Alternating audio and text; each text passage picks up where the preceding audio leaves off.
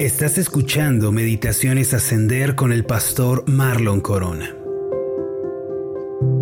Hace tiempo tuve una experiencia muy grata cuando estaba comiendo en un restaurante con un hermano de la iglesia, el cual es un gran amigo mío.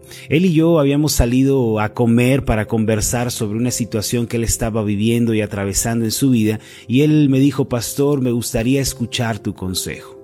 Aquella tarde cuando llegamos al restaurante, el hermano se identificó y una joven nos guió hasta la mesa que él había reservado y después de ordenar, el hermano y yo comenzamos a platicar al respecto de aquella situación en la que se encontraba y en determinado momento yo tomé la palabra. Comencé a hablarle del Dios bueno, de este Dios que siempre nos ayuda, nos guía por el camino correcto cuando nosotros se lo pedimos y yo lo animé a que confiara en Él. Mientras la joven nos servía nuestros platillos, de pronto nos interrumpió y me dijo, disculpe, ¿usted es el pastor Marlon Corona? Y yo la miré extrañado tratando de reconocerla dónde la había visto, eh, será que en alguna reunión y comencé a pensar, pero no me parecía haberla visto antes. Entonces le respondí, sí, yo soy Marlon Corona y soy el pastor de una iglesia, pero ¿de dónde nos conocemos? Y ella me dijo, no, disculpe, no tenemos el gusto de conocernos en persona, pero todos los días una compañera del trabajo me comparte sus meditaciones. Yo la verdad me asombré y solo atiné a sonreír y ella continuó diciendo, lo reconocí en primer lugar porque me llamó mucho la atención el tema de conversación que están teniendo, pero después identifiqué su voz y ya no me quedó ninguna duda. Después de platicar con ella, presentarle el Evangelio, ella continuó haciendo su trabajo y yo me quedé pensando que mis amados, la gente puede distinguirnos por la manera en la que nosotros hablamos, por nuestros temas de conversación. Puede saber quiénes somos por lo que estamos hablando, por lo que expresamos con nuestra boca. Aquella fue una experiencia muy grata para mí, primero por el hecho de el enorme privilegio de poder servir a aquella joven mesera con la palabra de Dios, pero también fue una experiencia hermosa porque descubrí mis amados, que las palabras, la manera en la que hablamos, cómo nos expresamos, dice mucho de la clase de personas que nosotros somos. En esto es lo que quiero que pensemos el día de hoy. Las palabras que decimos con nuestra boca, las expresiones que usamos, hermanos, siempre juegan un papel importantísimo en nuestra vida. La Biblia nos enseña que las palabras pueden ser una vara que nos azota o un escudo que nos protege. Por ejemplo, en Proverbios capítulo 14, en el versículo 3 dice así, en la boca del necio está la vara de la soberbia, mas los labios de los sabios los guardarán. Es decir, hay quienes hablan y sus palabras los perjudican, ya sea porque maldicen a otros, a sus circunstancias o a sí mismos. Sin embargo, este pasaje dice que los sabios cuidan lo que hablan. Ellos piensan muy bien lo que van a decir porque han descubierto el asombroso poder que tienen sus palabras. Además, la Biblia señala que nuestras palabras tienen el poder de producir paz y bienestar o pueden convertirse en quebranto y dolor para nosotros y para los que están alrededor nuestro. Proverbios capítulo 15, versículo 4 dice lo siguiente, La lengua apacible es árbol de vida, mas la perversidad de ella es quebrantamiento de espíritu. Aquí la lengua apacible se refiere a la persona que habla con bondad, con suavidad, con dulzura y que es capaz de dominar su propio temperamento. Evita caer en la ira de las ofensas, la discriminación o la humillación a otros. Tal persona en realidad está cultivando el árbol de vida, lo que indica una vida abundante y dulce. Por el contrario, la perversidad de la lengua se refiere a una persona que habla con la intención de dañar y de herir o humillar a su prójimo. Esta persona sufrirá y será quebrantada interiormente, llevando dolor y amargura a los que le rodean. En pocas palabras, lo que decimos con nuestros labios jamás puede dejar de influir en nuestra vida, en nuestras relaciones personales y también en nuestro destino. Como hijos de Dios, Él también espera que nosotros nos distingamos por nuestra manera de hablar. Si a mí me identificaron por cómo yo hablo, por el tema de conversación que tengo, ¿a cuántos de nosotros, mis amados, no nos conocerán también por cómo hablamos y cómo nos dirigimos a otros? Si bien debemos ser personas que bendecimos a nuestro prójimo, que hablamos bien de nuestro entorno, que nos distinguimos por un tema de conversación de esperanza, hay también una labor suprema que nosotros debemos cumplir con nuestro lenguaje. Y esta labor se trata de bendecir y alabar a Dios con nuestros labios. El salmista David comprendía muy bien esta verdad, pues en los salmos él nos deja ver que siempre bendecía y alababa al Señor con todo su ser. Para Él esto era algo de suma importancia. Nos enseñó que debemos bendecir a Dios con toda nuestra alma y que nunca debemos descuidar este aspecto tan importante en nuestra vida. En la Biblia podemos ver que la persona que bendice a Dios, que alaba a Dios, siempre está experimentando mayores bendiciones de parte de Él y siempre se encuentra recibiendo una mayor gracia en su vida.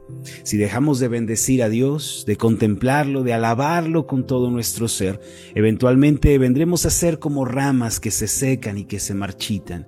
Pero si nos decidimos y nos dedicamos a hablar bien del Señor, a exaltarlo, hermanos, nuestra vida va a reverdecer. Debemos tener presente esto, cuando una persona se dedica a hablar mal, a decir que Dios le ha dejado, a decir que está solo, que sus problemas lo van a acabar, entonces no vamos a poder escapar de la infelicidad. Por eso en su palabra Dios nos invita continuamente a bendecirle, a alabarle. Mire la cantidad tan abrumadora de pasajes al respecto de esto. Por ejemplo, el Salmo 63, versículo 4, dice de esta forma, porque mejor es tu misericordia que la vida, mis labios te alabarán. Versículo 4, así te bendeciré en mi vida, en tu nombre alzaré mis manos.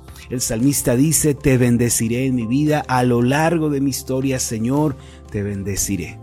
El Salmo 16, versículo 7 dice, bendeciré a Jehová que me aconseja, aún en las noches me enseña mi conciencia.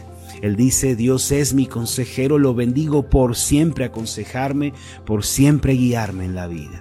El Salmo 66, versículo 8, declara, bendecid pueblos a nuestro Dios y haced oír la voz de su alabanza. En otras palabras, naciones todas, pueblos todos, bendigan al Señor, alábenlo siempre.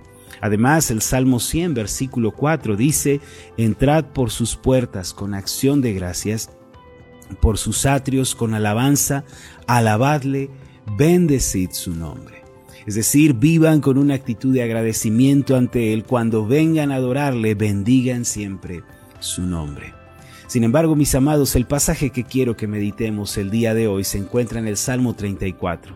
En el versículo 1 encontramos lo siguiente, bendeciré a Jehová en todo tiempo. Su alabanza estará de continuo en mi boca. Esta es una asombrosa lección que nosotros debemos aprender el día de hoy y debemos comenzar a aplicar en nuestro diario vivir. Bendecir a Dios significa darle gracias, hacer notorias sus virtudes, evidentes con nuestras palabras. Cada uno de nosotros debemos abrir nuestros labios y decir algo parecido a esto. Amado Padre Celestial, te bendigo porque tú eres mi creador, mi formador, tú eres mi sustentador y mi vida depende de ti. Debemos decir, amado Cristo, mi Señor, mi Salvador, te alabo por la obra redentora que completaste en la cruz en favor de mi alma. Y debemos también decir, dulce Espíritu Santo, te bendigo porque eres mi consolador, mi maestro, mi guía en la vida, y no estoy solo porque tú estás a mi lado.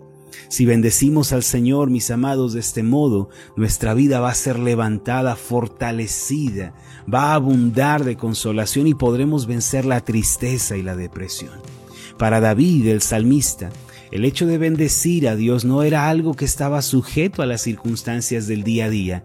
Si le iba bien o le iba mal, eso no era importante. Él decía, bendeciré a mi Señor en todo tiempo. Y esto significa que él estaba dispuesto a bendecir al Señor en los buenos como en los malos tiempos, en los tiempos de abundancia y también en los tiempos de escasez, en la salud o en la enfermedad, en el éxito, en el fracaso, en la victoria o la derrota, ya fuera que le fuera bien o le fuera mal, él se determinó a obedecer al Señor. Solo la persona que está dispuesta a bendecir al Señor en todo tiempo podrá contemplar las ricas, las abundantes bendiciones de Dios en su ser y en su entorno también. La frase del Salmo 34.1, de continuo en mi boca, se refiere a una disciplina que él ejercitaba a lo largo del día. Muy probablemente esto era algo que él hacía al amanecer, al mediodía y también por la noche. Quizá en las mañanas él se levantaba y decía, Oh Señor, bendito eres tú. Por la tarde extendía sus manos hacia el cielo y declaraba, mi Dios y mi Rey, bendito seas. Y antes de irse a dormir, él volvía a decir, cuánto te amo, Señor, te exalto por tu bien, por tu misericordia en mi vida, te bendigo. Digo esto porque él menciona en el Salmo 55, 17 lo siguiente, tarde y mañana y a mediodía oraré y clamaré y Él oirá mi voz. Mis amados, los cristianos debemos ser conocidos por nuestro lenguaje, por bendecir a nuestro prójimo, por hablar bien de nuestras circunstancias, pero también por bendecir al Señor quien nos ama y nos concede su favor. Esto no es solo algo que debemos hacer en nuestras conversaciones con otros, sino también, hermanos, cuiden mucho lo que publican, los comentarios que hacen, porque también allí se deja entrever la clase de fe que nosotros tenemos. Si usted toma la decisión de bendecir al Señor con todo su ser y practica este principio no podrá escapar del gozo, de la paz que Dios ofrece. Aunque viva situaciones amargas, Dios las va a cambiar en manantiales de bendición y usted va a ser transformado en medio de ellas. Bendiga al Señor entonces con toda su alma, con todo su corazón. Vamos a hacer una oración juntos. Amoroso Dios, Padre Celestial, queremos bendecirte y exaltar tu nombre. Bendito eres por los siglos. Amado Padre, te exaltamos y te bendecimos porque tú eres nuestro Creador, nuestro sustentador. Tú nos hiciste en el vientre de nuestra Madre y nuestra vida está por completo en tus manos. Bendecimos a Jesucristo, tu Hijo, porque Él es nuestro Salvador y nuestro Redentor. Él vino a este mundo a derramar su sangre en una cruz para que nosotros pudiéramos ser salvos y tuviéramos vida eterna. Así que bendecimos a Jesucristo con todo nuestro corazón. Bendecimos también al Espíritu Santo. Alabado seas, Espíritu de Dios, porque tú eres nuestro consolador y guía en la vida cristiana. Si no fuera por tu obra, por tu operación, no podríamos entender nada de la palabra. Pero ya que tú estás en nosotros y tú nos guías, podemos entender las verdades del Evangelio y las preciosas verdades de la palabra. Padre Celestial, bendecimos y exaltamos tu nombre. Ayúdanos a vivir vidas que reflejan esa exaltación, que nuestro tema de conversación sea siempre la alabanza, no solo unos con otros, sino también, Señor, en las redes sociales, en los medios de comunicación, que nuestro lenguaje deje entrever que te conocemos, que hemos tenido un encuentro contigo, que tú eres nuestro Señor y gobiernas aún en nuestras palabras y nuestros temas de conversación. En el nombre de Jesús, amén y amén. Hola, ¿qué tal? Mi nombre es Marlon Corona y ha sido un placer enorme estar contigo en esta meditación. Mi oración es que tú seas prosperado en todas las cosas y que tengas salud así como prospera tu alma. Puedes encontrarnos en nuestra página de Facebook como Ascender. Escríbenos un mensaje y cuéntanos cuál ha sido tu experiencia con las meditaciones Ascender. Hasta la próxima.